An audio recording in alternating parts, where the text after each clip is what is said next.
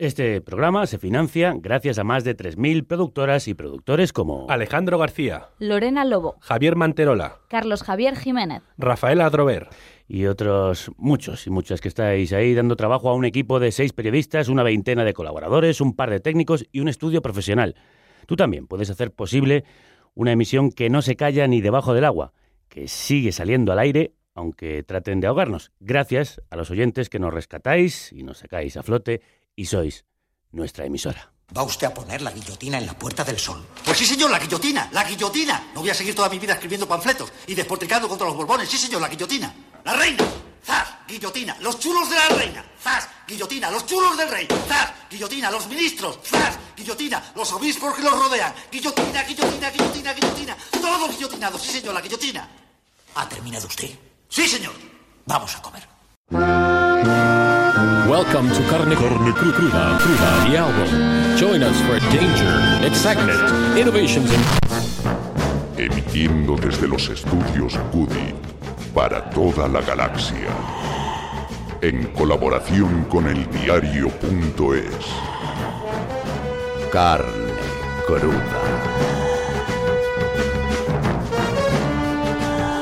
La República Independiente de la Radio.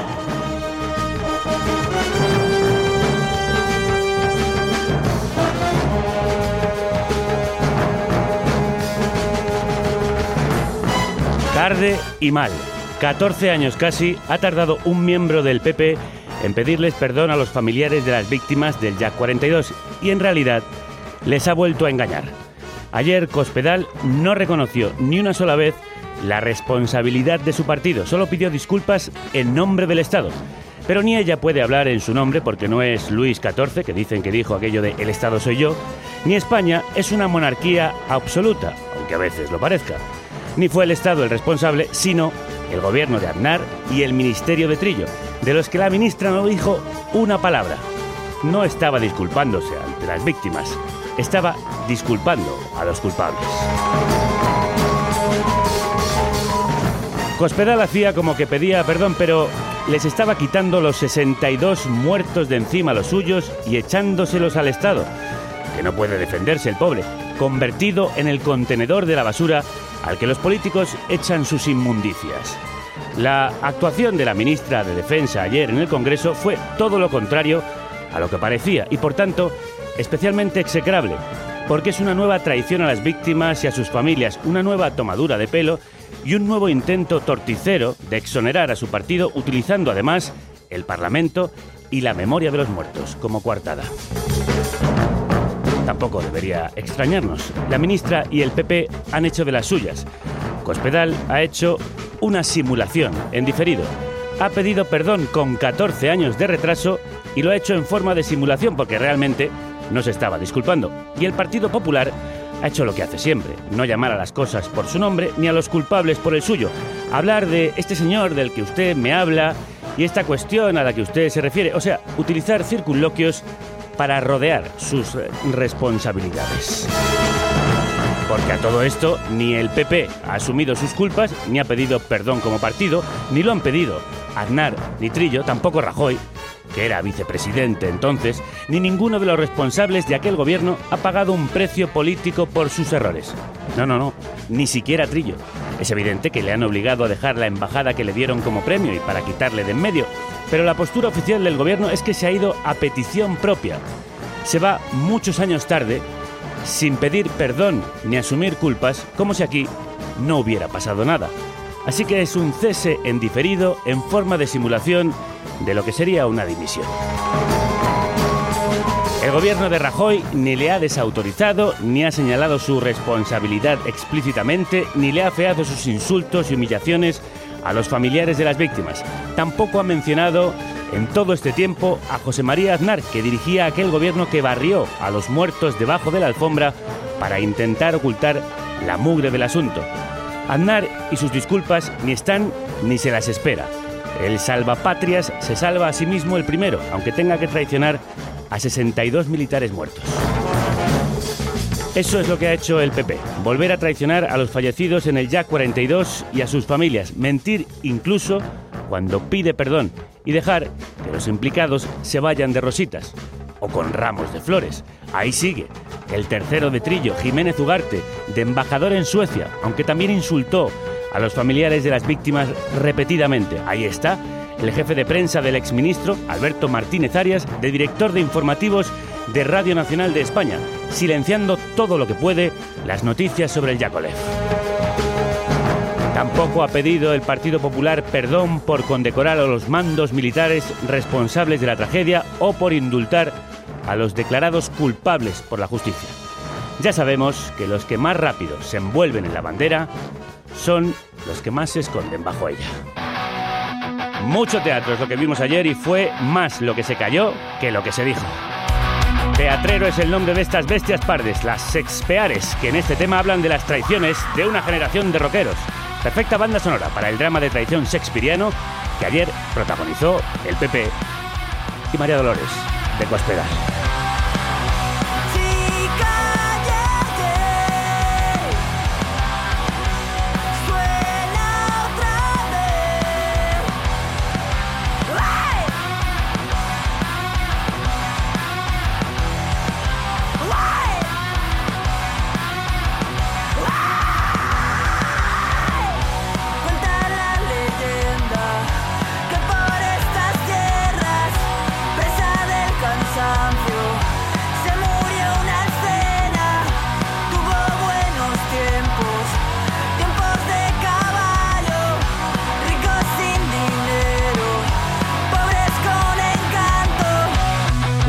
Rudaremos días, bienvenidas y bienvenidos a la carnicería sonora asociada a eldiario.es, la república independiente de la radio que emite a través de más de 30 emisoras nacionales e internacionales y sobre todo de nuestra propia web, carnecruda.es.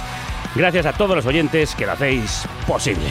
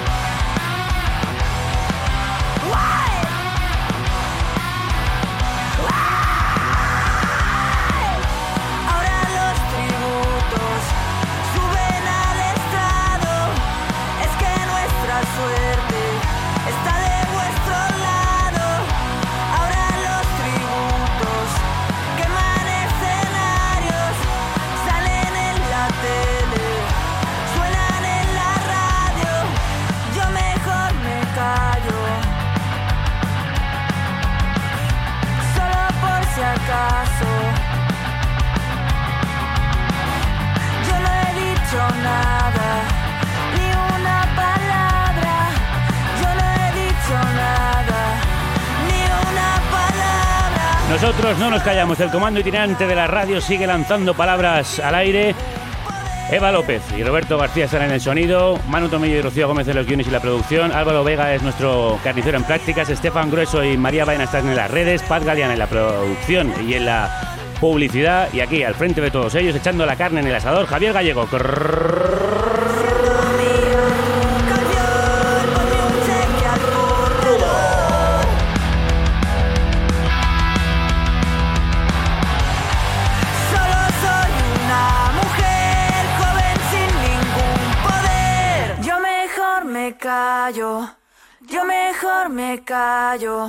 Pues no, mejor que no se callen las expeares que sigan entregándonos trallazos de punk rock rabioso como los que componen su nuevo disco Me fui de casa. Sí, como los muertos del Jack que se fueron y nunca volvieron y sobre los que no hay que callar hasta que se haga justicia, se pida perdón y se honre su memoria. No valen las simulaciones de perdón, queremos las disculpas y las culpas de veras.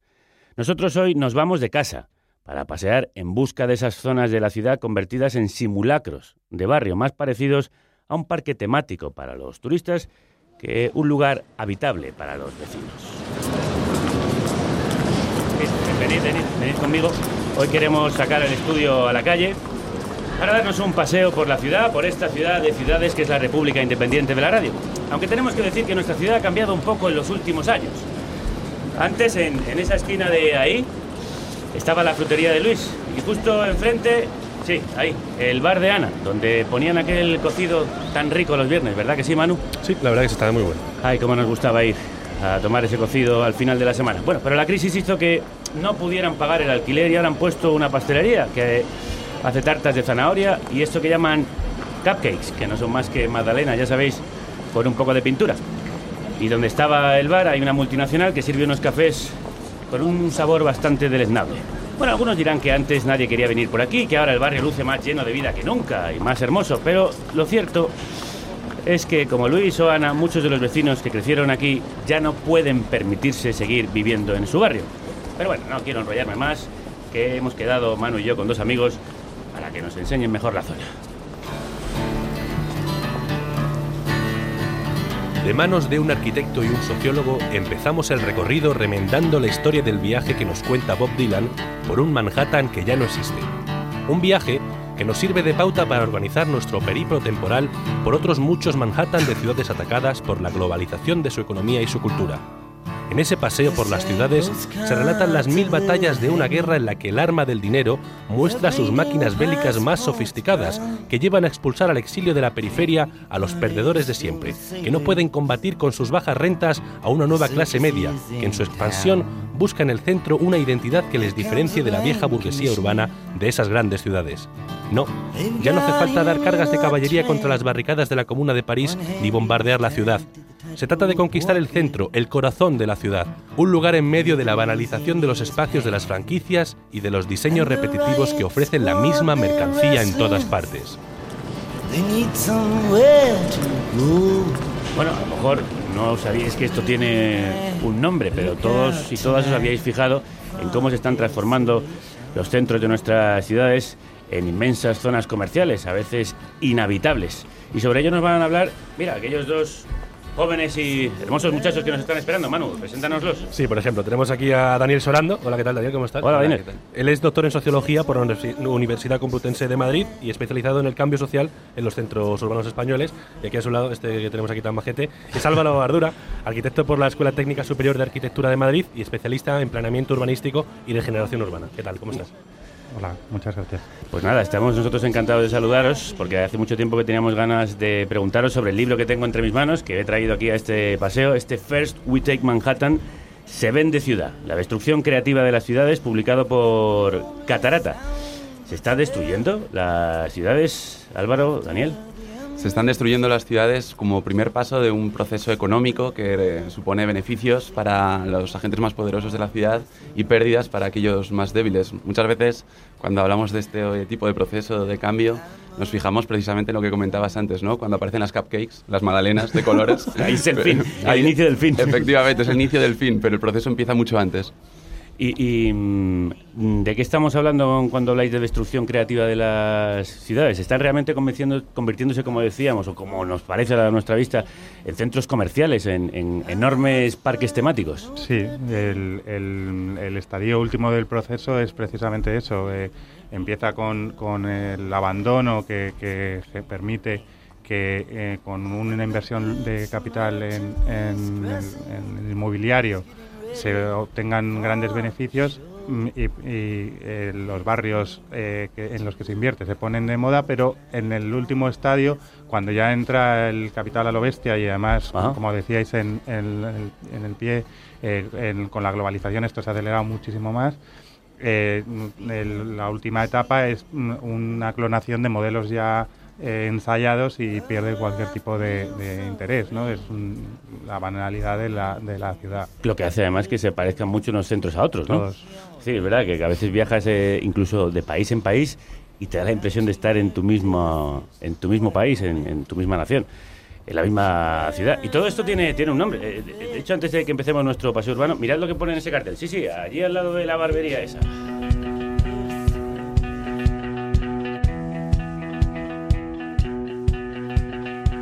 Está usted entrando en la zona gentrificada. El barrio cambió sus condiciones y equipamientos, atrajo a inversores a pesar de estar degradado y depreciado comercialmente y desplazó a las clases populares que vivían en él. Sí, nosotros lo anunciábamos en redes que hoy íbamos a hablar de gentrificación y había muchos que nos decían, ¿qué es eso? ¿Qué es, eh, Daniel, Álvaro? Sí, es el, hay un colectivo, de hecho, eh, Hand Rotation, que hizo un taller para dar a conocer este fenómeno que se llamaba Gentrificación no es un nombre de señora. y básicamente cuando yo le trato de explicar a, la- a- a mi abuela, a, a mi padre, a mi tío, lo que es la gentrificación, siempre les cuento que es ese proceso por el cual los barrios que cuando éramos pequeños nos daban miedo, nos decían que no fuéramos, varios años más tarde vamos allí y nos gastamos un montón de dinero, ¿no? Ajá. Eh, es un proceso de cambio de la población y de los usuarios de un territorio en términos de clase social, eh, de tal manera que los nuevos usuarios y residentes son de una clase social más, eh, con más poder, con más recursos que, que los previos. Aún así, la Fundeu, por ejemplo, dice que sería mejor utilizar elitización. Eh, Ujú. porque dice que gentrificación es, adaptación inglesa y que Sí. sea mejor. que hay, hay una diferencia entre elitización y gentrificación. Bueno, eh, yo creo que no, además tampoco nos interesa tanto el purismo de las definiciones. Nosotros, de hecho, en el libro hemos utilizado una definición muy amplia eh, eh, que refería a los usuarios del territorio y no tanto a los pobladores. Pues sobre eso se puede escribir tres artículos JRC sobre si tienen que ser usuarios o pobladores, ¿no? Eh, hemos utilizado gentrificación porque creemos que es más extendido y porque estaba más en el debate. Mm. Elitización puede ser igual, igualmente bueno. También se ha intentado us- usar aburguesamiento, pero por ejemplo, burguesamiento es más confuso, ¿no? Porque Mm. parece un, un- un proceso más individual de cada una de las personas, ¿no? Mm.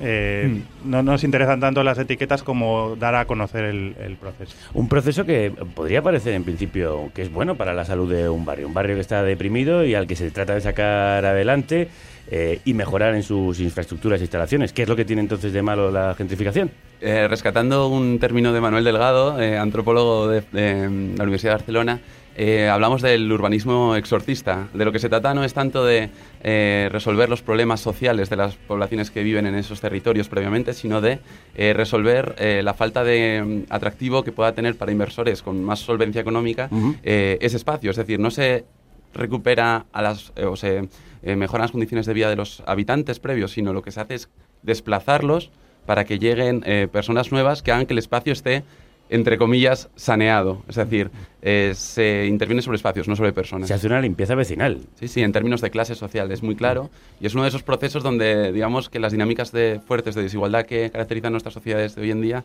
se manifiestan de una manera muy muy elocuente y por eso yo creo que es interesante como signo del tipo de sociedad en el que vivimos. Estamos ahora paseando por esta ciudad que bien podría ser el Lower East Side de Nueva York en los 70 y justamente es ahí cuando decís en el libro que, que todo empezó el proceso de gentrificación. ¿Por qué es en ese momento? Bueno, el, el término gentrificación es anterior, lo acuña Ruth Glass en los 60 en Londres, pero en, en Manhattan es cuando se da una intensidad eh, más fuerte. Sí, ¿no? yo de hecho la primera vez que oí hablar de esta palabra de- o del palabra gentrificación fue en una visita a Nueva York. Me dijeron, este es un barrio gentrificado. Yo de ahí dije, ¿gentri qué? En, Nueva York es que es parte del- de la conversación del día a día. A nosotros, vía Twitter y, demás, nos ha contactado gente de Nueva York y dice, bueno, es que este debate es ineludible. En, si vives en Brooklyn, eh, pues mm, eh, como Williamsburg se gentrificó, se puso de moda y ahora ha caído y eh, todos esos artistas que, y diseñadores, arquitectos, sociólogos o periodistas que lo pusieron de moda ya están teniendo que emigrar más hacia, hacia el interior de Bu- Brooklyn, pues es eh, parte del- de la conversación, de los Mm. artículos de prensa local. ¿Y, y cómo empieza ese proceso? Ese proceso, bueno, de hecho, preguntabais porque en, en Nueva York, en Londres, años 60-70, es un momento muy clave de la- del cambio social y económico, eh, por el cual, digamos, que empieza a consolidarse la derrota que es hoy ya total de las clases trabajadoras tradicionales, de manera que ya eh, poco a poco se van quedando sin trabajo y mm, lo que van a terminar es quedándose también sin, sin su barrio, ¿no? Es decir, es un proceso en el que pierden influencia política, ti- pierden eh, recursos y al final pierden, lo pierden todo, ¿no? Eh, este proceso comienza cuando estos barrios se dejan caer porque mm, por diferentes razones, puede ser por una iniciativa pública, como ocurrió en Valencia con el gobierno de Rita Barberá, o puede ser por iniciativa privada, como ha ocurrido en Malasaña, por ejemplo. Con Tribal, eh, digamos, Tribal viene ya en una fase posterior, ¿no? Digamos, pero hay una fase previa de, de abandono. El precio que tienen los locales, las rentas de alquiler en ese barrio, eh, cae tanto que supone una oportunidad de negocio muy importante para quien lo coja, lo rehabilita, lo rehabilite y lo pueda después vender por un precio superior. Ajá. ¿Y mm, cómo podemos em- empezar a notar esos indicios de que la gentrificación está llegando a- o se está empezando a infiltrar en un barrio? Bueno, eh, en, en primer lugar, monitorizando eh, lo, que, lo que ocurre en esos barrios. Eh, uno de los problemas que tenemos es que eh, existen eh, pocas herramientas estadísticas y que, que midan y que sigan ese tipo de, de Ujú. cambio social, ¿no? Y las inversiones de, de los agentes privados, etcétera. Luego lo- los signos más visibles son ya más asociados eh, a, símbolos culturales, ¿no? Lo que hablábamos antes del cupcake, los locales de moda, etcétera. Eso mm, normalmente cuando ya cuando em- eh, empieza a ocurrir eh, estamos ya eh, entrando en la siguiente fase que es previa a la mercantilización total del barrio, ¿no? Entonces mm, eh, muchas veces cuando eh, ya detectas esos símbolos eh, probablemente ya llegues tarde. ¿no?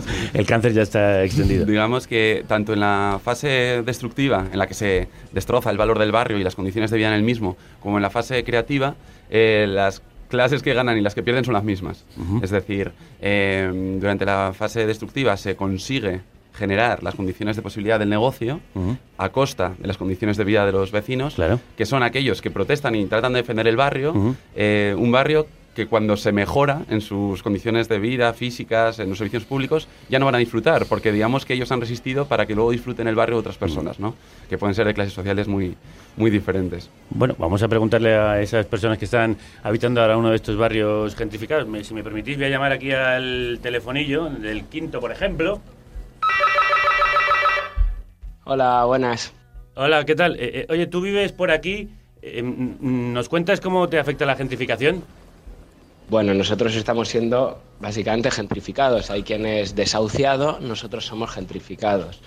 En nuestra casa, un edificio muy maravilloso donde vivimos mucha gente del barrio eh, desde hace muchos años, eh, han decidido todo el edificio echarnos, no, no renovarnos contrato para reformarlo el, eh, las casas y cobrar el doble precio. No es que paguemos poco, de hecho pagamos mil euros por un piso medio en ruinas. Nosotros concretamente en marzo, esta casa que, que está llena de artistas y llena de, de gente que, que para mí aporta mucho a este barrio, eh, nos echan porque quieren cobrar más. Y poco a poco el barrio, entre barbas y, y pastelitos, pues va perdiendo su esencia.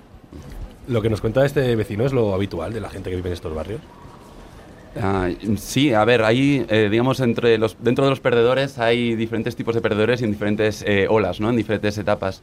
Por ejemplo, eh, podemos pensar en un barrio que tenemos gente como, como este vecino, ¿no? Que, que valora la actividad de los artistas y, mm, digamos, probablemente tiene un nivel cultural medio, medio alto, pero al mismo tiempo también podemos contar con las personas eh, de clase trabajadora de toda la vida, Mayores, más mayores, Mm. también, por ejemplo, las personas inmigrantes extranjeras que, mm, digamos, a veces eh, no tienen tanta capacidad como las clases medias para, digamos, influir, para aparecer en los medios, para organizar una convocatoria a la que acudan.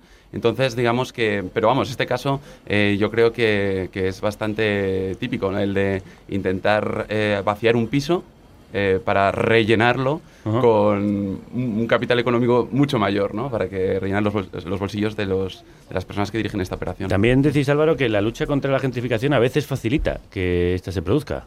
¿Cómo es esto? Bueno, eh, eh, por ejemplo, en el caso de Lavapiés, aquí al lado, eh, te- eh, eh, parte del atractivo del, del barrio eh, lo ha generado este mm, concepto de melting pot, de barrio multicultural y a la vez eh, rebelde, políticamente activo, donde nació Podemos y mm, el 15M, etcétera, ¿no?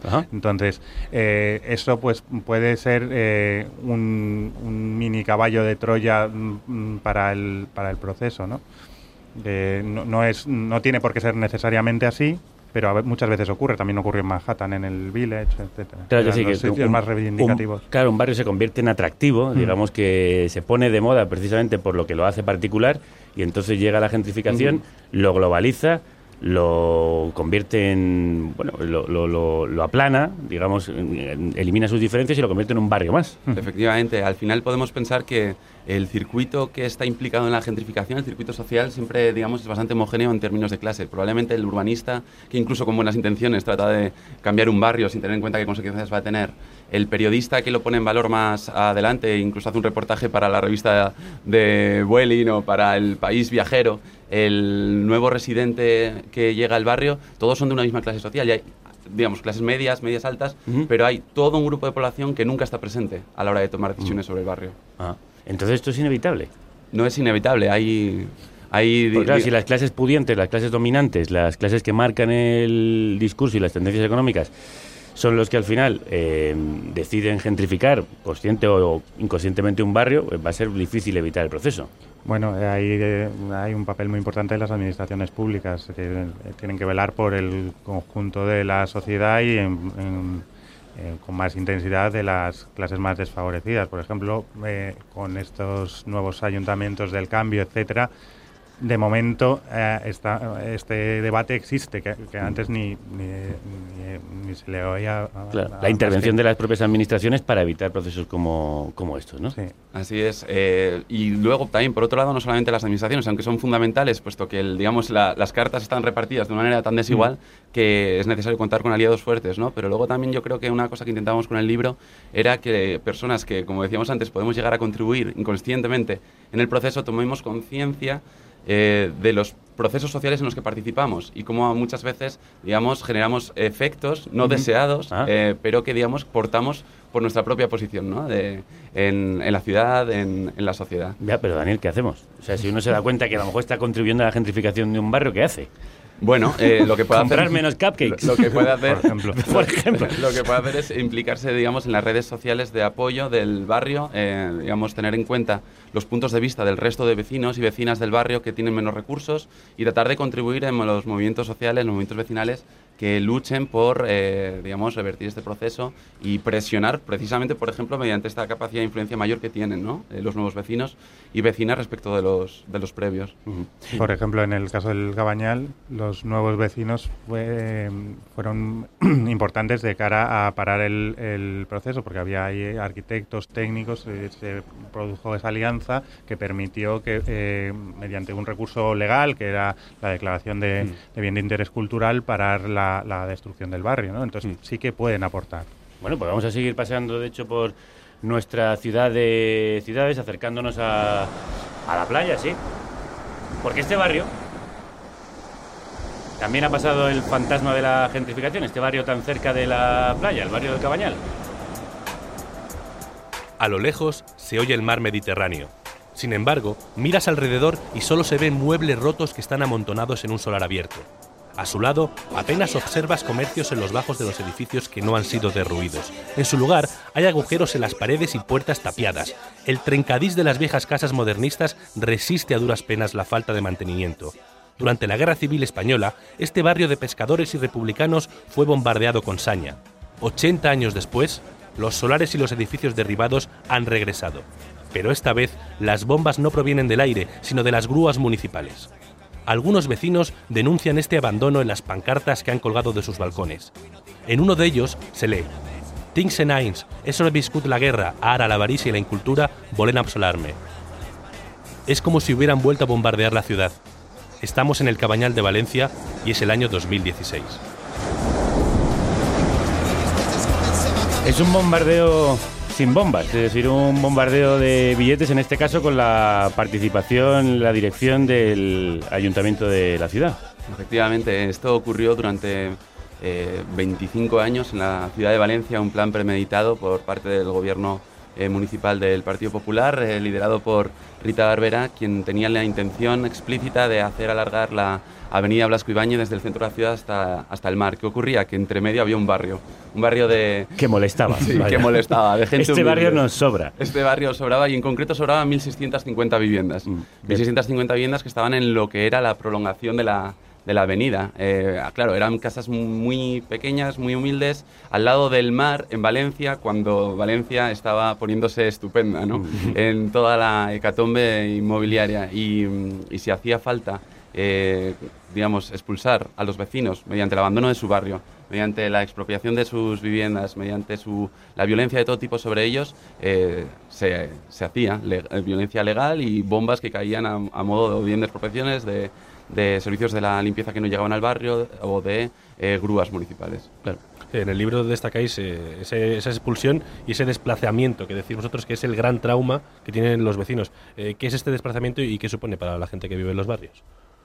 El desplazamiento eh, fundamentalmente constituye el abandono del barrio por diferentes motivos, ¿no? Puede ser, por ejemplo, porque las condiciones del barrio se hacen tan insufribles, porque no llegan los servicios públicos, porque se fomenta la despacificación del, del territorio, que los vecinos y las vecinas acaban marchándose porque ya no lo pueden soportar. Por otro lado, también puede ser simplemente que se les suba la renta del alquiler tanto que no la Mm. puedan pagar. Claro. También puede ser, por ejemplo, que desaparezcan todos sus vecinos y vecinas, que ya no reconozcan a nadie, a nadie en el barrio porque todo el mundo se haya tenido que ir. En todos los Mm. casos estamos hablando de la desposesión del barrio por parte de los vecinos y vecinas más débiles para su apropiación por agentes económicos que suelen tener que ver con el negocio inmobiliario, alianzas con las élites municipales, que eh, obtienen, digamos, grandes beneficios económicos.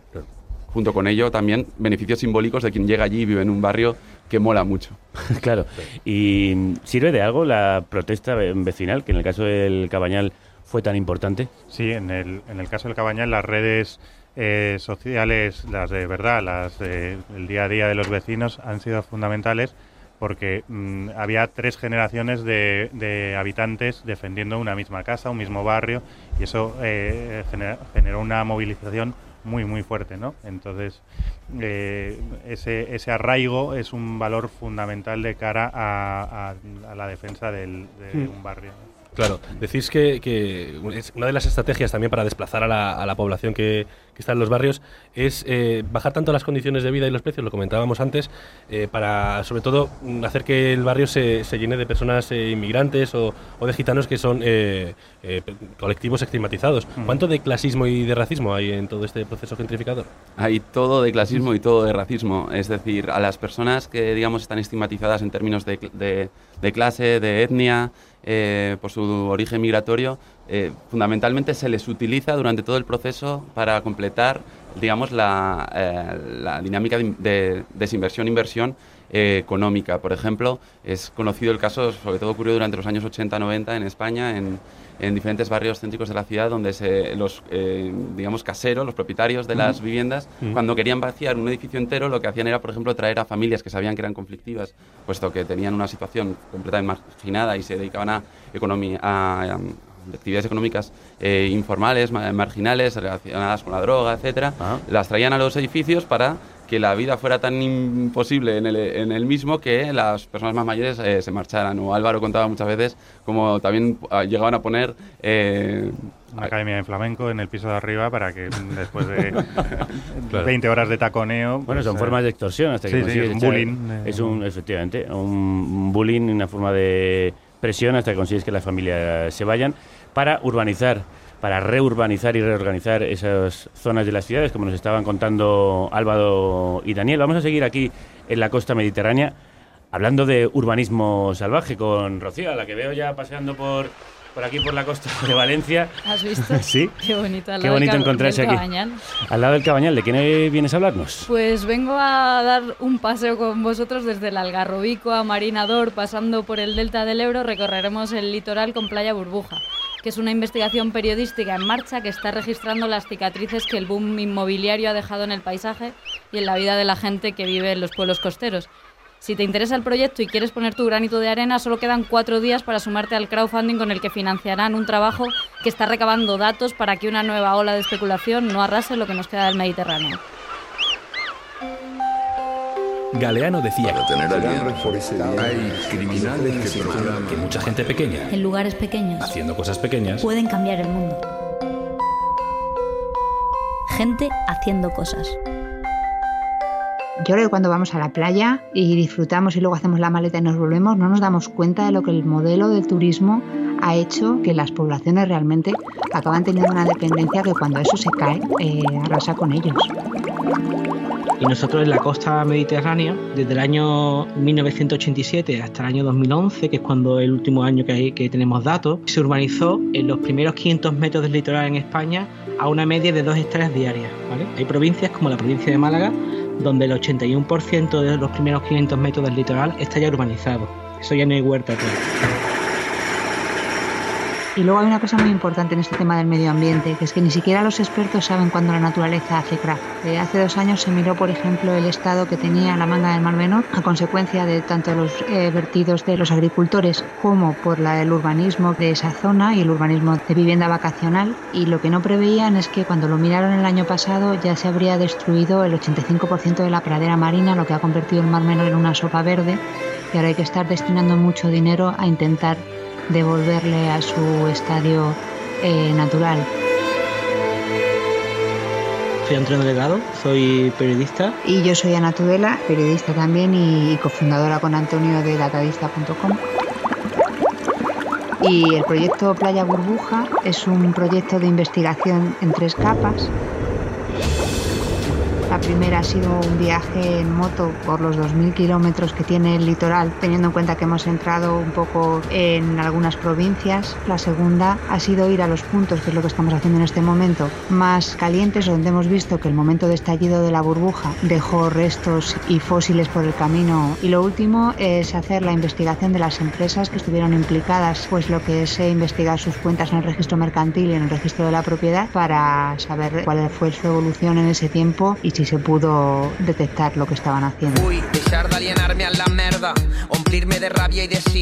D'on soc, d'una terra que m'importa prou més que un país. Entonces lo que nosotros queremos poner es el foco en este tema ahora que vuelve el ladrillo para que no se olvide lo que sucedió con el Mediterráneo y en otras zonas de, España y para abrir un debate sobre qué modelo económico turístico queremos para esas zonas porque eh, fíjate que la propia cumbre climática la que hubo en París y este año en Marrakech digamos que hay dos grandes temas sobre la mesa. El primero, que es el del cambio climático, y hay un segundo, que es una problemática muy importante, que es el tema del cambio del uso del suelo. ¿no? Las propias Naciones Unidas quieren que en los próximos años pongamos la- las medidas en líneas políticas más de sostenibilidad, de reducir la construcción primera línea, de construir ecosistemas mucho más sostenibles, y es el momento de poner el foco. I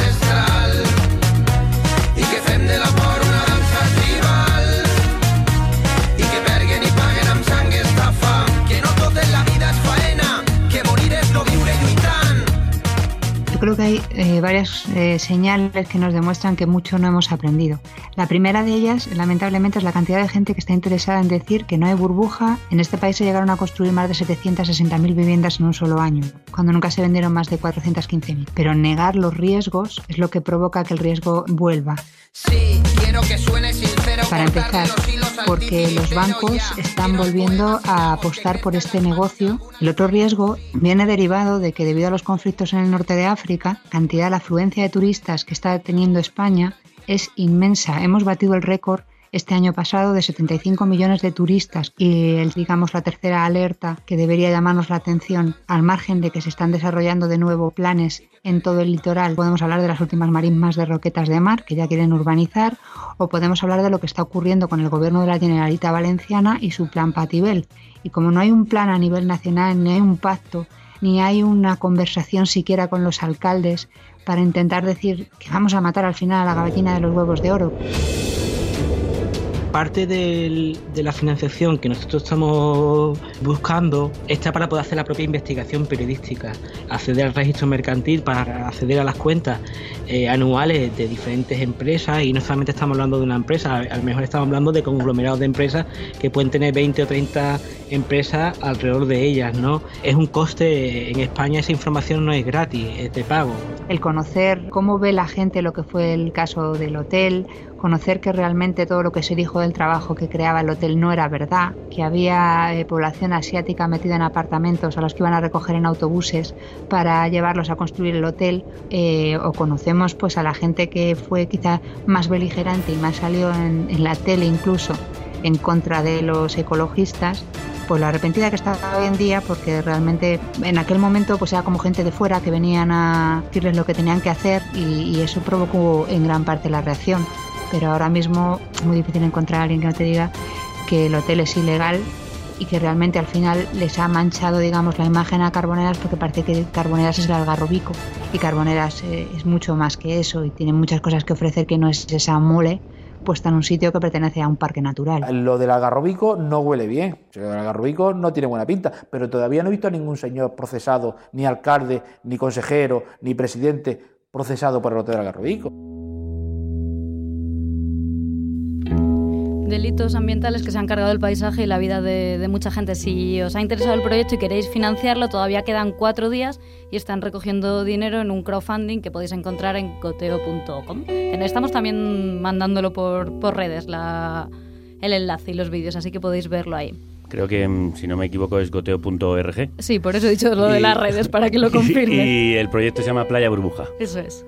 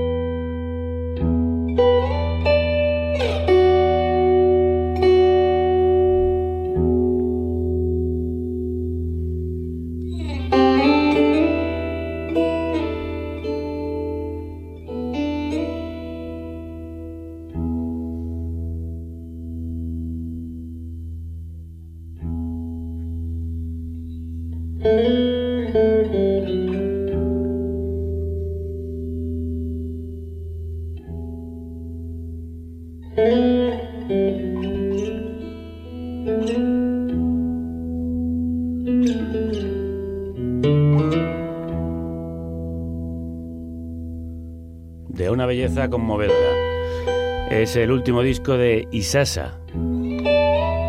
Nombre artístico de Conrado Isasa, que fue guitarrista de A Room with a View, que ahora guitarra sola consigue planear por nuestras cabezas y hacernos flotar con su música.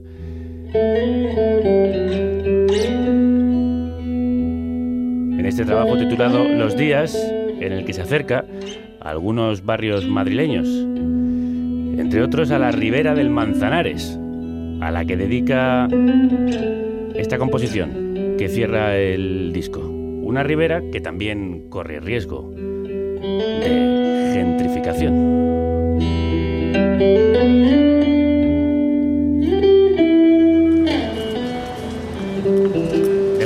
hablando con Daniel Sorando y Álvaro Ardura, autores de First We Take Manhattan, Se vende ciudad, la destrucción creativa de las ciudades que explica con exactitud y detalle qué es este fenómeno de la gentrificación. Eh, y ahora que paseamos por la ribera del Manzanares, eh, que la estamos viendo convertida en lo que han llamado el Brooklyn madrileño, ¿también corre riesgo de gentrificarse, Álvaro? Sí, eh, la gentrificación clásica normalmente opera sobre los centros urbanos, pero ya estamos viendo una segunda generación en Williamsburg, que lo hablábamos antes, en Southwark, en Londres, en Pantene, en París, y eh, también puede pasar en Madrid. Con una inversión tan brutal como la que ha habido con el soterramiento de la M30, eh, es evidente que esos barrios limítrofes han cambiado. Eh, la pregunta eh, sería dónde de, toda esa mm, costa eh, del, Manzanares, ¿no? de esa ribera del Manzanares, va a, a producirse. En eh, la universidad estamos mm, haciendo algunos mapeos para, para intentar ver dónde, dónde puede brotar antes. ¿no? Y, eh, por ejemplo, estamos monitorizando eh, dónde aparecen los pisos de Airbnb y se ven ya algunas concentraciones curiosas. ¿no? Ahora que has sacado ese tema, ¿qué influencia tiene esta nueva forma de alquiler de espacios? Generalmente para clase media, clase pudiente en las ciudades. ¿Ayuda esto a la gentrificación? ¿Es uno de los factores relevan- relevantes? Es un factor ahora mismo central en los procesos de gentrificación en España, especialmente en Barcelona, donde, como antes decíamos, el tema también se ha convertido en ineludible porque es prácticamente imposible vivir de alquiler si eres una persona con recursos económicos limitados, eh, entre otras cosas porque muchos de estos apartamentos turísticos de Airbnb están sacando del mercado eh, vivienda asequible para toda la población, porque ya solamente es asequible para un segmento muy concreto, por ejemplo, turistas que vienen de otros países con economías más fuertes. Ajá. Pues oye, antes de que acabemos nuestro paseo, vamos a volver al centro de la ciudad, donde precisamente un fenómeno como el Airbnb, del que ahora me doy cuenta que también participamos muchos y hacemos que estamos contribuyendo a esa moda de la gentrificación, se, se produce con especial virulencia. Como una aldea gala frente al ejército romano, sus habitantes tienen la fama de rebeldes. Por eso, cuando le preguntan dónde vive, David responde orgulloso que en Lavapiés. Ahora lo siento como mi hogar, proclama, y estoy dispuesto a defenderlo, añade. En realidad, lleva años haciéndolo. Desde que llegó al barrio nunca falta las asambleas y participa en las brigadas vecinales que denuncian las regadas racistas de la policía. David presume de barrio y no le faltan razones. En sus plazas se suceden las charlas políticas. En sus centros de salud, los profesionales y los pacientes se organizan para atender a los inmigrantes excluidos de la sanidad gratuita. Asimismo, en plena crisis se ocupó un solar abandonado por las administraciones y en su interior se proyectaron películas, se acogieron fiestas y hasta se cultivó un huerto urbano. David cavila sobre todo esto mientras mira la imagen del fondo de pantalla de su teléfono móvil. Un graffiti que durante meses desafió la especulación urbana. Lavapiés ingentrificable, clamaba. Pero hoy el graffiti ha sido tachado.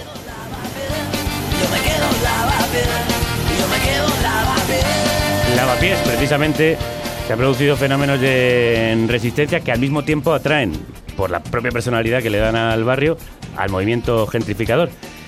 Aparte de este, ¿qué otros movimientos os destacaríais de resistencia a este proceso? Daniel Álvaro.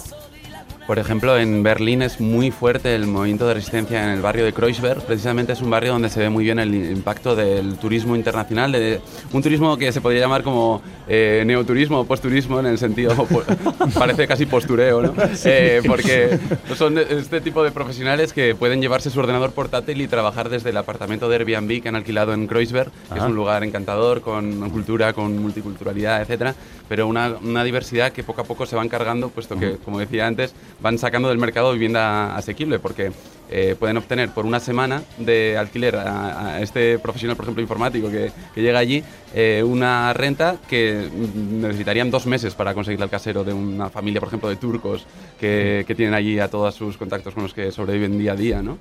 Y aparte de los procesos de mm, resistencia, hay procesos de creación y reconstrucción eh, frente a esta destrucción creativa de las ciudades, de la colonización del mercado más atroz que hace de los barrios. Sí, bueno, precisamente en Berlín o en París este, lo- las administraciones están tomando medidas, aunque bueno, en Berlín justo antes de ayer cesaron al responsable que estaba poniendo las, mm, las políticas eh, más mm, eh, valientes en marcha y le han sustituido a ver cómo, cómo queda la cosa, ¿no? Pero por ahí se están mm, eh, haciendo opciones de tanteo y retracto sobre algunos edificios solares para que en vez de eh, comprarlos eh, eh, especuladores o, eh, o inversores extranjeros, pues vuelvan a la administración y se puedan dedicar a otros usos, sobre todo viviendas sociales, el- el- sería la clave. ¿no? Sí, eh, es un, hay, aquí hay una, otra cuestión respecto a la creación y es un poco también por dar una dosis de esperanza ¿no? en Sí, este por favor. escenario.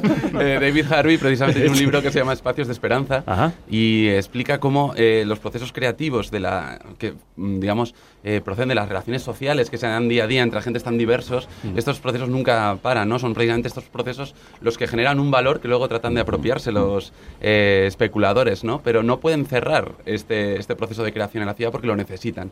En la medida en la que los barrios se organicen para intentar eh, defender las relaciones sociales que producen y esa riqueza urbana frente a la apropiación por parte de los inversores privados, eh, tenemos un camino de, que por recorrer para, digamos, hacer cada vez más, darles más espacio a estos territorios de la esperanza. Pues para que esos territorios de la esperanza crezcan se necesita una comunidad de vecinos que esté unida. Nosotros la tenemos bien grande en las redes, tenemos una ciudad de ciudades, ahí en Twitter y en el... donde no han parado de mm, opinar y charlar, como en cualquier patio de vecinos, sobre la gentrificación y sobre la conversación que teníamos con Daniel y Álvaro y Rocío, que está ahí como portera. Portera tenemos a la community manager que está Sí, efectivamente, que también está ahí al quite, pero también va a estar aquí como una vecina más, Rocío, recogiendo algunas de las opiniones y comentarios que han hecho los vecinos. Dándoles voz, arroba Baninka nos dice que si cogemos el mapa de la misma zona de Idealista que de Airbnb, flipamos, haz la prueba. Hay unos mapas muy chulos que se están viendo también por Twitter, donde se ven todos los pisos coloreados de Airbnb que por supuesto tributan en Estados Unidos, para que lo recordemos todos. Sí, y que además eso hace que los precios en, esa zona empiecen a subir de manera espectacular, como una burbuja, una nueva burbuja. También Marca 2 no- nos habla de Sevilla, dice que un ejemplo de la gentrificación de la que estamos hablando hoy es el desmadre que se ha producido allí en la Alameda, para ir conociendo otras zonas de España. Nos hablan también de Málaga, donde el muelle Heredia ahora se ha reconvertido en el Soho. Y también no me. Así, que pasaba por allí, aprovechando que el sojo pasa por aquí. Claro, arroba Jimawari nos habla de la expulsión de las clases populares de los barrios de Poblenou en la Barceloneta, donde desaparece el tejido vecinal y nos pone el hashtag gentrificación BCN para que lo sigamos. También nos hablan de un libro que nos ha llegado y no hemos podido hacer para este programa porque no nos da tiempo a meterlo todo, pero ya lo haremos algún día, que se llama, lo podéis seguir en Twitter con arroba expulsados libro y es un libro que recorre Santander desde Franco hasta hoy, viendo, bueno, cómo ha cambiado o no ha cambiado la ciudad de manos. Y los efectos también de la globalización y el mercado, que también se muestran en First We Take Manhattan, de Daniel Sorando y Álvaro Ardura, a los que agradecemos infinitamente este paseo tan instructivo y pedagógico que nos habéis hecho por las ciudades del mundo. Muchas gracias a vosotros y a vosotras. Gracias a vosotros, ha sido un placer. Escucha carne cruda desde tu móvil. En directo o en diferido. La indemnización que se pactó fue una indemnización en diferido. A través de nuestra app desarrollada por Ivo. Y como fue una indemnización en, eh, en diferido, En la que encontrarás los programas completos. Y todas nuestras secciones. en forma efectivamente de simulación de pues, simulación. Descárgate nuestra app en carnecruda.es. Y escucha la radio sin simulaciones. Grandes eventos como las Olimpiadas del 92 gentrificaron parte de Barcelona y cambiaron radicalmente su fachada. Igual que la Expo 92 lo intentó con Sevilla. A ella dedican Fucain este tema tan bailón.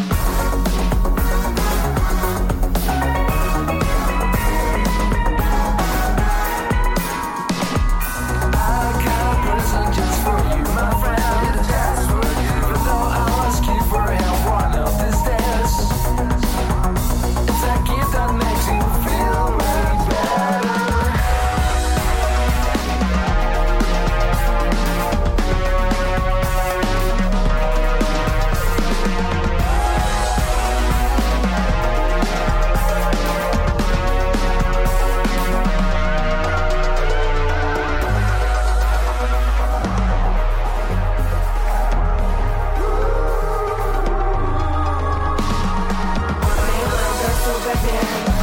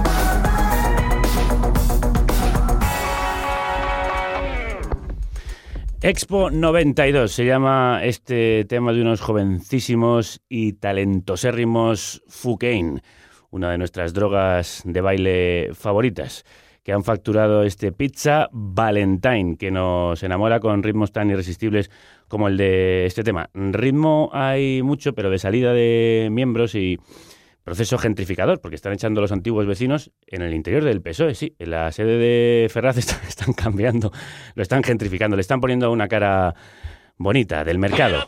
Sí, sí, sí, sí. ¡Quiero mi bocadillo! Esto nos lo cuenta en nuestro bocadillo Alfonso Latorre. Los padres de izquierdas necesitan enseñar a sus hijos la cruda realidad del mundo en que vivimos. Pero los padres socialistas tienen que inculcar a su prole los verdaderos preceptos de la socialdemocracia. Para ti, progenitor que milita en el PSOE, hemos creado el nuevo... Playmobil Gestora. Con Playmobil Gestora tus hijos aprenderán a medrar en el intrincado mundo del socialismo español. Porque no hay nada mejor que apuñalar por la espalda jugando. Playmobil Gestora incluye una reproducción a escala de la sede de Ferraz. Llena de puertas giratorias. ¿Quieres que tu hijo recorra España visitando agrupaciones socialistas? Ahora podrá hacerlo con el coche de Pedro Sánchez, una reproducción a escala. Que incluye una figurita del exsecretario general con diminutos puñales clavados en la espalda. Si prefieres que los niños aprendan a conspirar, déjales jugar con el Palacio de San Telmo de Playmobil. Se divertirán como nunca manejando las figuritas de Susana Díaz y su corte servil. Incluye un set completo de banderas de España y las nuevas mascotas de Susana Díaz, los diputados andaluces de Ciudadanos. ¿Prefieres que tu hijo aprenda a hacerle el trabajo sucio a la presidenta andaluza? Deja que jueguen con el nuevo pack Pachi López. La figurita de Pachi López viene con la papeleta de voto para investir presidente a Mariano Rajoy. Y con las figuritas de los diputados del PP que le dieron la presidencia del gobierno vasco. Y no solo eso, en la misma caja se incluyen más diputados peperos, los que pidieron la presidencia del Congreso de los Diputados. Pachi López, el hombre que llevará de nuevo al PSOE a la izquierda, ahora en Playmobil Gestora. Playmobil Gestora, un juguete educativo para niños sin escrúpulos. La única autoridad en el PSOE soy yo, ¿te guste o no? No, soy yo. No, yo. Soy yo. Yo. Yo. Yo. No, yo. Yo. Zorra. Eso era completamente innecesario, pero en fin. Ya lo habéis eh, escuchado. eh, le están poniendo azúcar glass al PSOE para que parezca una cupcake del mercado. Nos está quedando un partido muy gentrificado. Y nosotros vamos a seguir- seguir hablando de gentrificación, de su huella en la música y en la cultura popular contemporánea.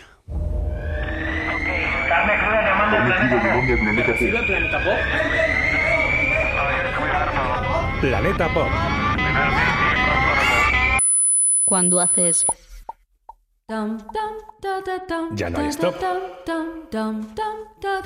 Ay, cómo nos gusta aterrizar en este nuestro planeta favorito, el planeta pop de Lucía Lidmaer, que hoy, como siempre, trae los deberes bien hechos y nos va a hablar de ese palabra, la gentrificación, y de cómo eh, se ha dejado ver en, en la cultura popular. Así es, así es. Haremos un recorrido por varias ciudades y varias manifestaciones populares artísticas.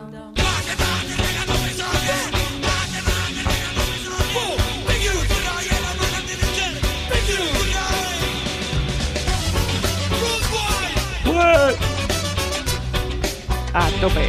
A tope, que hoy venimos con una versión de Guns of Brixton muy especial de los fabulosos Cadillacs.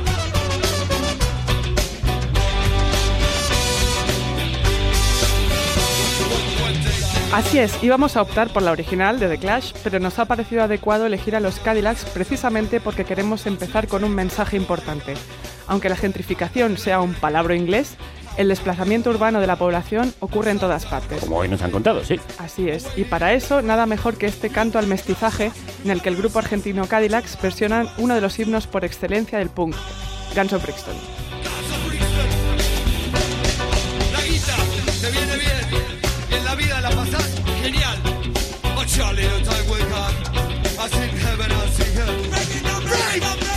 Un potente himno antirracista de los 80, además. Sí, y que nos viene al pelo para entrar a saco a ver cuál ha sido la representación dentro de la cultura musical y artística popular de eso que conocemos como gentrificación. ¿Es algo nuevo o es algo que se lleva cociendo desde hace décadas? Nuestra apuesta personal es que Guns of Brixton conjuga precisamente todo lo que está en juego cuando hablamos de gentrificación. Es una canción que denuncia la brutalidad de las acciones policiales, la recesión económica de la época y cómo se emprende generalmente contra los sectores más desfavorecidos. En el caso de Londres, con un discurso racista especialmente sangrante en los 80, que The Clash denuncia avanzando que no habrá violencia sin su respuesta.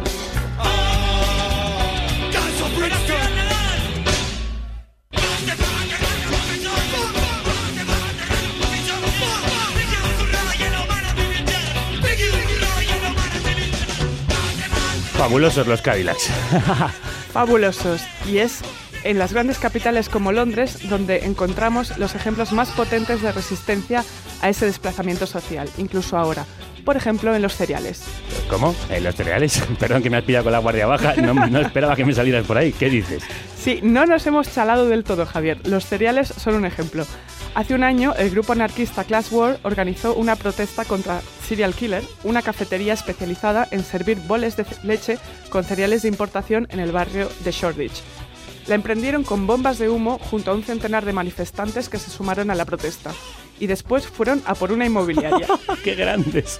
La tienda de cereales que vendía a 5 euros el tazón y que no olvidemos ha sido replicada en Madrid con gran éxito. No. Sí, yo la Oh. tengo cerca de casa, no veas. Horror. Y que no olvidemos se ha convertido en una metáfora de lo que los residentes ya no pueden sostener. Un conflicto de clase enmascarado como lavado de cara en barrios en alza.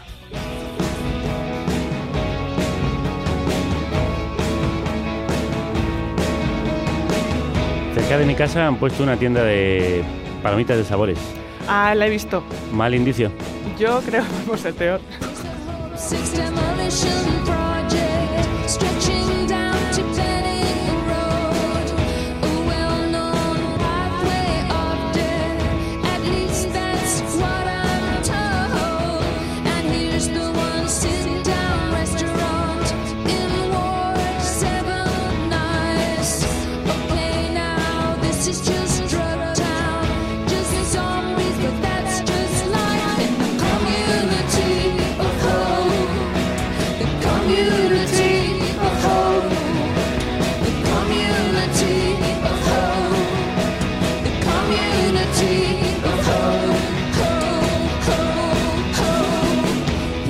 De la esperanza, uno de los temas incluidos en el último disco de la incomparable P.A. Harvey, un disco que ya ha sonado por aquí y que vuelve a hacerlo de la mano de Lucía Lidmaer, a la que he visto en redes anunciar que le iba a meter un, un viaje a nuestra querida PJ, Polly Jane. ¿Qué ha pasado? ¿Por qué? Así, así es. eh, Te duele hacerlo, pero- Me duele porque yo soy fan, pero sin que sirva de precedente, P.G. Harvey nos sirve para ilustrar qué pasa cuando lo que pasa en realidad no te afecta. The Community of Hope quiere denunciar los proyectos inmobiliarios de la cadena Walmart en barrios empobrecidos de Washington. Así lo hemos contado en este programa, pero parece que no del todo bien informados. Pero su letra sacudió para mal a muchos ciudadanos de esos propios barrios. Cuéntame. Harvey habla de los toxicómanos como zombies, de las calles que parecen pasillos mortales, a lo que una trabajadora social de un proyecto de la zona respondió anonadada con la falta de humanidad y cercanía hacia los habitantes que viven y transitan esos espacios. No se puede hablar de gentrificación ciudadana sin implicación con quienes habitan allí y P.G. Harvey parecía contarlo, contarlo todo desde una barrera, barrera muy lejana. Sí, que además, mm, por lo que cuentas de la letra, no me había fijado. mm, eh, digamos que da una imagen muy turbia de sus moradores, ¿no? Absolutamente, de hecho contribuye a, a una imagen que sería como positivo cambiar, ¿no? Claro. Las barreras, como decías, son siempre el enemigo, sin duda. Pues yo siento no haberme fijado más en la letra, porque yo he pinchado varias veces este disco precisamente como lucha contra la gentrificación y contra esos procesos de mer- mercantilización de los barrios. Bueno, eh, al menos es lo que dice la comunidad de, de ese- de esos barrios que trata ella en la letra, que se han saberlo. puesto mm, muy en contra, de, al menos al principio. Pero bueno, hablando de barreras, este tipo de situación no es nueva. Eh, el Wall Street Journal documentaba la iniciativa de Amtrak, la red estatal interurbana de trenes, que ha subvencionado el trabajo de la artista alemana Katharina Gross. Su obra, Psiquilustro, consiste en eno- un enorme mural grafiteado a lo largo de la vía que recor- recorre 13th Street al norte de Filadelfia. Ajá. El trabajo, que costó 225.000 euros, era definido como una pieza que lucha contra el deterioro urbano a través del arte. Gastándote 225.000 euros en un mural. Sí, es que lo que no se contaba curiosamente era una de las posibles interpretaciones de la obra, tapar el horizonte de miseria y desigualdad social que asola la zona norte de la ciudad. Con un graffiti muy mono. Muy mono. Y muy caro. Y muy caro. Teniendo en cuenta que Filadelfia tiene una tasa del 28% de pobreza, la mayor de todas las ciudades estadounidenses, y que el norte posee la concentración más alta de pobreza infantil, resulta interesante que los medios de comunicación establecieran una mirada tan acrítica. Ujú. Lo cual nos hace por defecto cuestionarnos, ¿son los medios también espacios de gentrificación? ¿Por qué los críticos culturales apenas hablaron de lo que hizo P.G. Harvey? Pues mira, está muy bien que lo hayas traído. Yo desde aquí entono el mea culpa por no haberme fijado lo que decía exactamente esa letra. Es hora de hacer autocrítica. Y por eso contraatacamos con Fugazi. ¡A tope!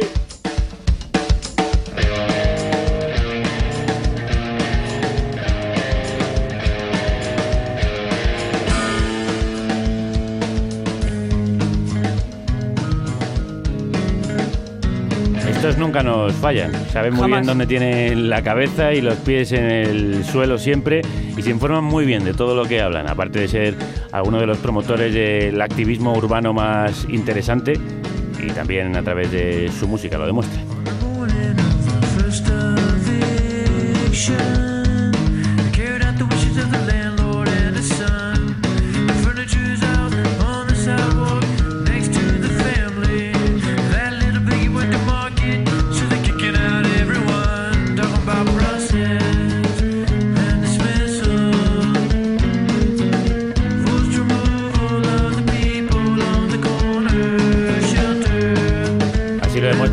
Como este Cash Out. Sí, hemos elegido esta canción porque si hay que usar una canción sobre gentrificación en Washington, De donde nos son queda- los Fugazi. Sí, nos quedamos con Fugazi, que comienza hablando de que en la mañana del primer desahucio se cumplieron los deseos del arrendador y su hijo. Porque si vas a hablar de gentrificación, PJ, hay que hacerlo en primera persona, o al menos enterarte bien de qué va la cosa antes de ponerte a componer. Manda capitán, muere, muere, muere, muere marinero. Todos saben bien que es por dinero. Un asado, de paso, tomo sodeado. Me paso, termino borracha. Tengo buena suerte y mala racha. Le hago un asado, de paso, tomo sodeado. Me paso y termino borracha. ¡Termino borracha! Dice Sara. Eve en esta maravillosa canción. Porque también en español se habla de gentrificación. Así es. Asado de Fa, el himno de Eve, apela al disfrute, pero también dice no me voy a ir, esta es mi casa.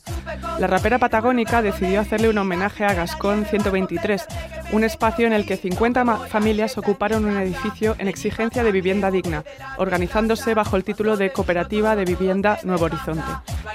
Eve nos demuestra que es extremadamente necesario hacer caso a lo que pasa a nuestro alrededor, en este caso a una gente a la que la administración primero les dijo que un edificio cochambroso estaba libre y se instalaron allí, construyéndolo con sus propias manos y siempre pagaron los servicios. Y Eve en el fondo nos demuestra que se puede reivindicar mientras se baila.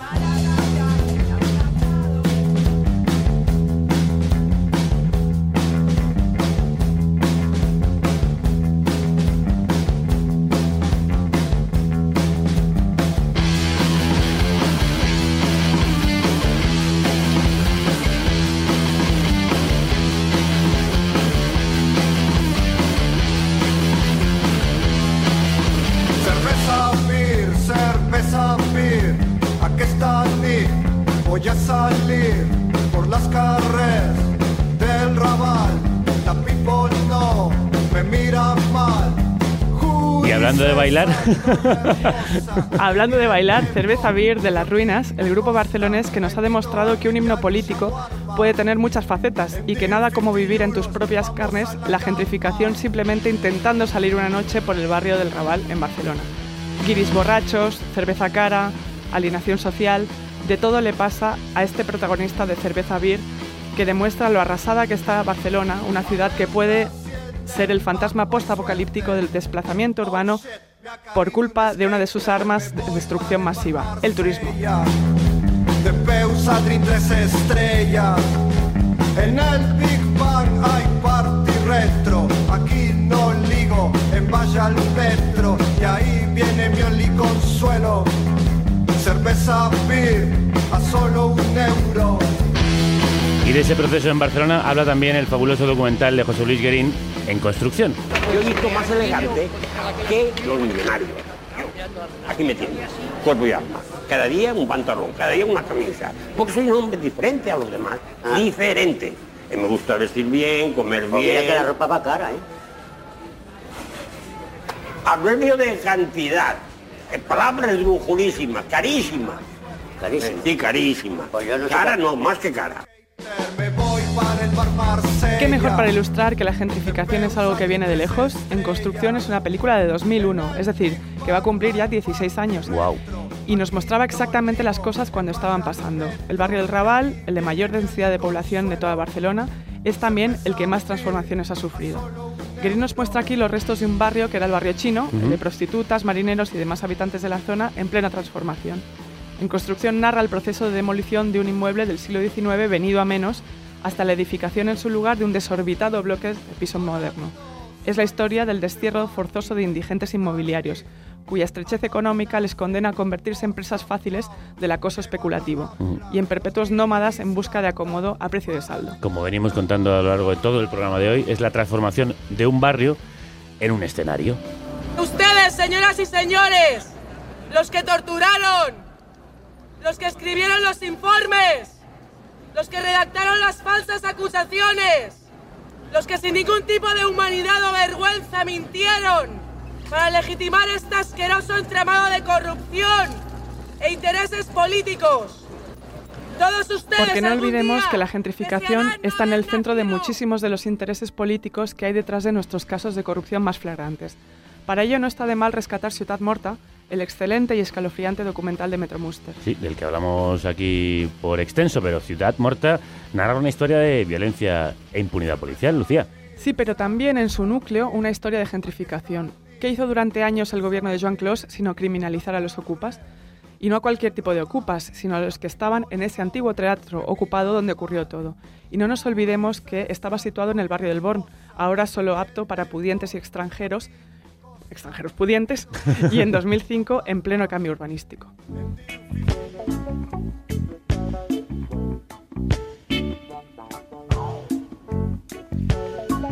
Pero hay salida. Menos mal. Mientras tengamos la música de Nina Simón, hay salida. Eat up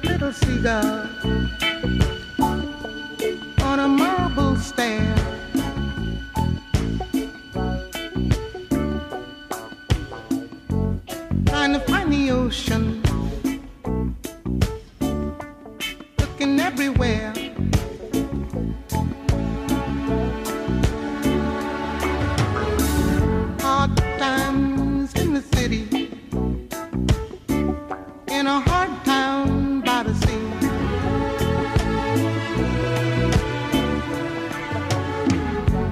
Ain't nowhere to run to. There ain't nothing here for free.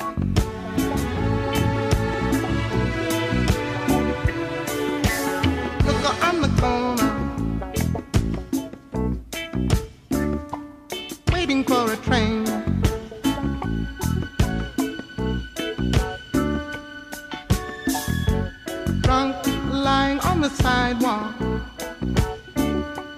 sleeping in the rain.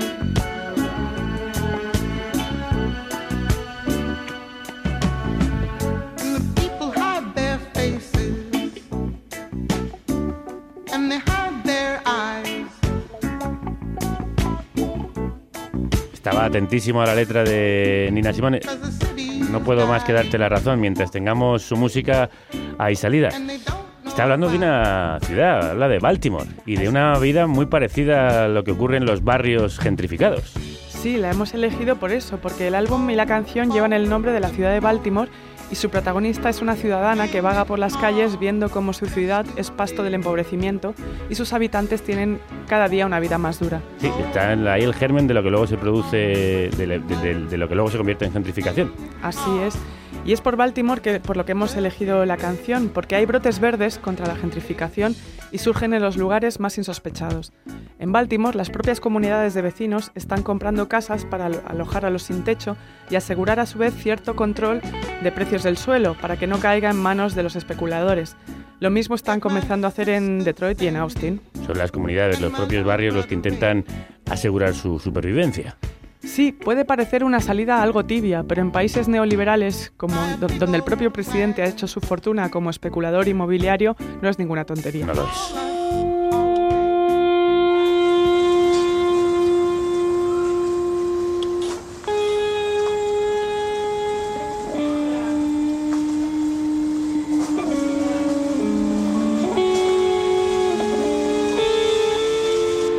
Más cerca nuestro, María Arnal y Marcel Vallès cantan para acercarnos a la comunidad a través de su colectivo Compartido en Agustet, Compartir da placer, que busca constantes sinergias con otros colectivos, redes y asociaciones para demostrar que cuanto más juntos estamos, más juntos estaremos, lo cual no es una mala manera de empezar a frenar a los especuladores.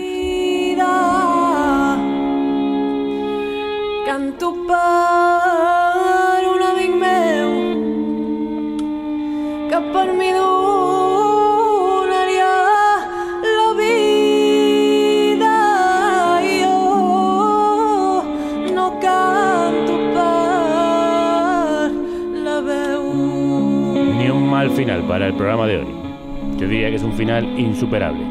El de esta pareja tan conmovedora, tan fascinante, la que forman María Arnal y Marcel Vallès. La ferradura i la sot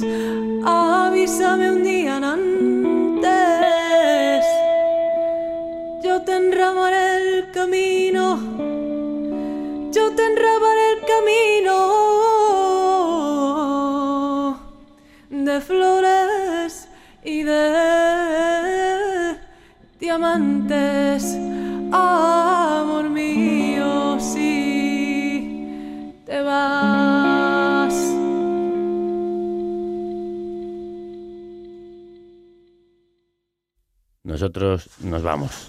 Lo tenemos que hacer con pena en el alma, pero os dejamos mucha radio en la República Independiente del Sonido, ahí en carnecruda.es, y canciones tan estremecedoras como este can de batre, este canto de batida, con el que nos batimos en retirada. Este canto interpretado por esa voz que subyuga, la de María Arnal, y esa guitarra demoledora, la de Marcel Vallés, que estaba yo comentando aquí con Lucía Leitmaer, que por qué no son más conocidos, deberían serlo, con ese genio que tienen, ese talentazo. Yo creo que ya lo serán. Hay que darles tiempo. Te agradezco mucho que hayas traído este tema, que ya sonó por aquí en otra ocasión y con el que cerramos de la mejor manera posible el programa de hoy. Volveremos mañana al mismo sitio eh, y a la misma hora, a las 10, las 9 en Canarias en directo, a cualquier hora en nuestros podcasts. Antes de la emisión en directo, te recomendamos pasarte por la cafetera de Fernando Berlín en radiocable.com. Lucía, muchísimas gracias. Gracias a vosotros. ¿Me ayudas a despedir el programa? Pues que la fuerza nos acompañe, ¿no? Eso es, y que la radio también nos acompañe.